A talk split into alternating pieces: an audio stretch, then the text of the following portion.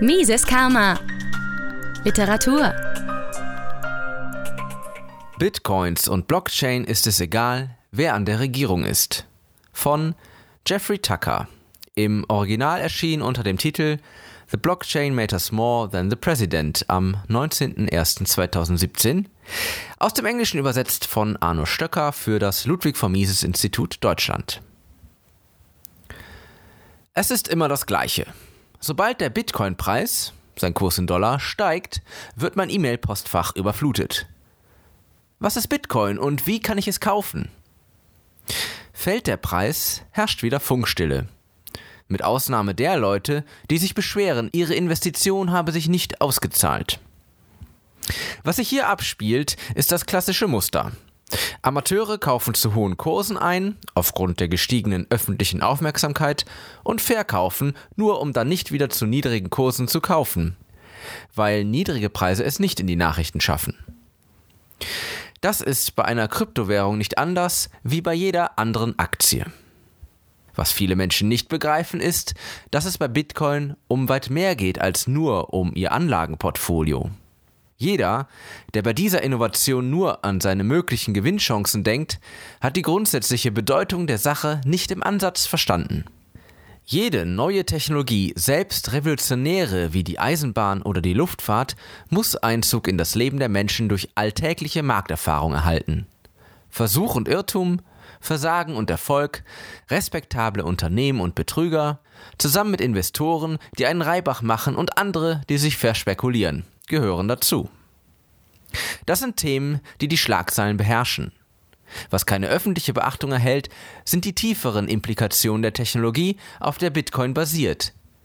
Eines Tages könnte es die Beziehung zwischen Bürger und Staat rund um den Globus auf fundamentale Art verändern. Blockchain. Größer Politik.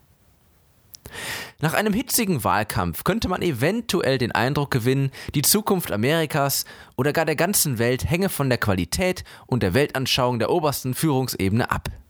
Nichts könnte falscher sein. Im Wahlkampf wurde fast gar nicht über digitale Technologien gesprochen. Die Distributed Ledger Technologie und die beeindruckende Erfindung einer vollkommen privaten Währung, die im Internet beheimatet ist und ohne eine dritte Vermittlungsinstanz auskommt, wurde nie angesprochen. Es ist ein beispielhafter Fall dafür, wie das Vorhandensein der Technologie in unserem Zeitalter das traditionelle Modell der Funktionsweise einer Gesellschaft und davon, was Geschichte vorantreibt, umgedreht hat. Präsidenten und Parteien kommen und gehen, was bleibt und sich kontinuierlich unabhängig von politischen Trends weiterentwickelt, sind die Werkzeuge, mit denen das Alltagsleben der Menschen verbessert wird. Das ist es, worauf es wirklich ankommt. Bitcoin Miami Diese segensreiche Einsicht wurde mir in den letzten Tagen in Erinnerung gerufen. Ich nahm an einer Reihe von Sitzungen im Rahmen einer industrienahen Konferenz in Miami, Florida teil und sprach auf einigen von ihnen. Keine politische Partei oder Richtung war auf der Veranstaltung vertreten. Ich kann mich nicht daran erinnern, ein Wort von Podiumsteilnehmern über politische Programme, Wahlen oder notwendige Gesetzesgebungen gehört zu haben.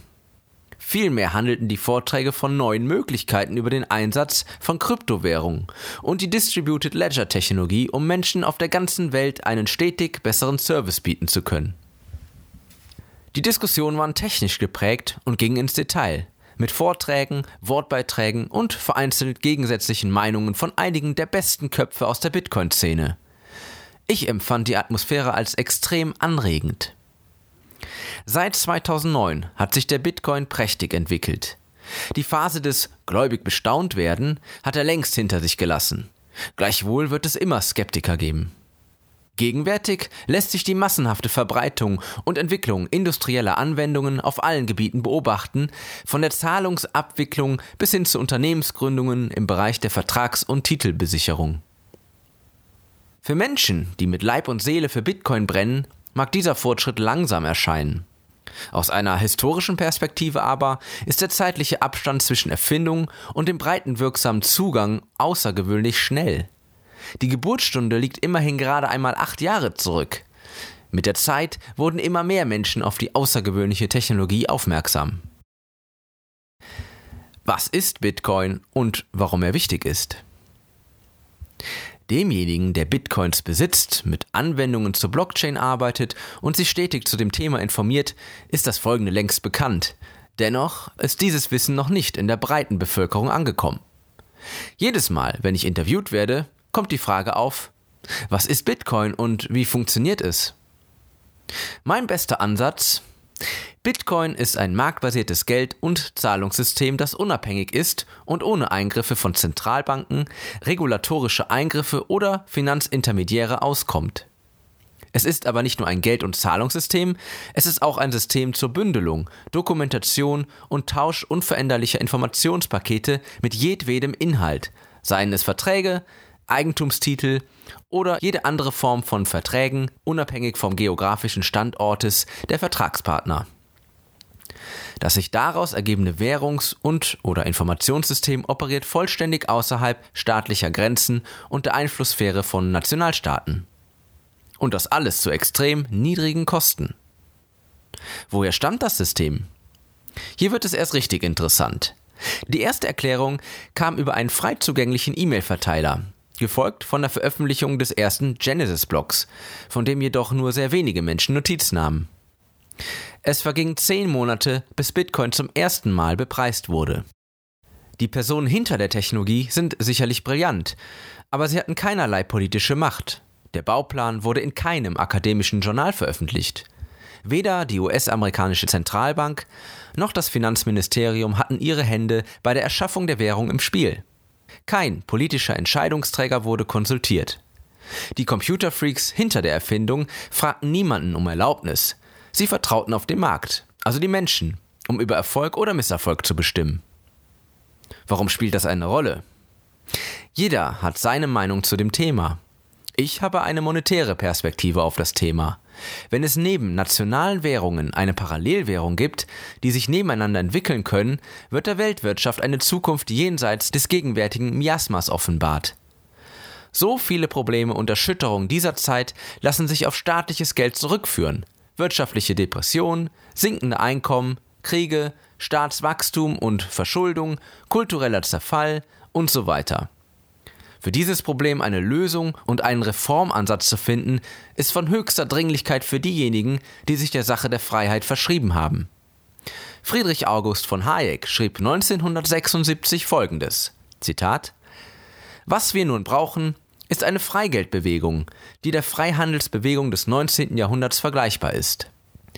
Diese muss nicht nur auf den durch akute Inflation verursachten Schaden hinweisen, der, wie man mit Recht argumentieren könnte, selbst mit gegenwärtigen Institutionen vermeidbar wäre. Sie muss auch die schwerer wiegenden Folgen der Inflation aufzeigen, dass sie nämlich zu Perioden der Stagnation führt. Folgen, die in der Tat dem gegenwärtigen Geldsystem inhärent sind. Es wird notwendig sein, dass das Problem und die dringende Notwendigkeit einer Reform allgemein verstanden werden.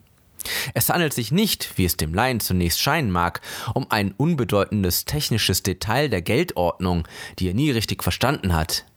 Der Vorschlag deutet einen einzigen Weg an, auf dem wir noch hoffen können. Der anhaltenden Entwicklung aller Regierungen hin zum Totalitarismus, der vielen scharfen Beobachtern unvermeidbar erscheint, Einhalt zu gebieten.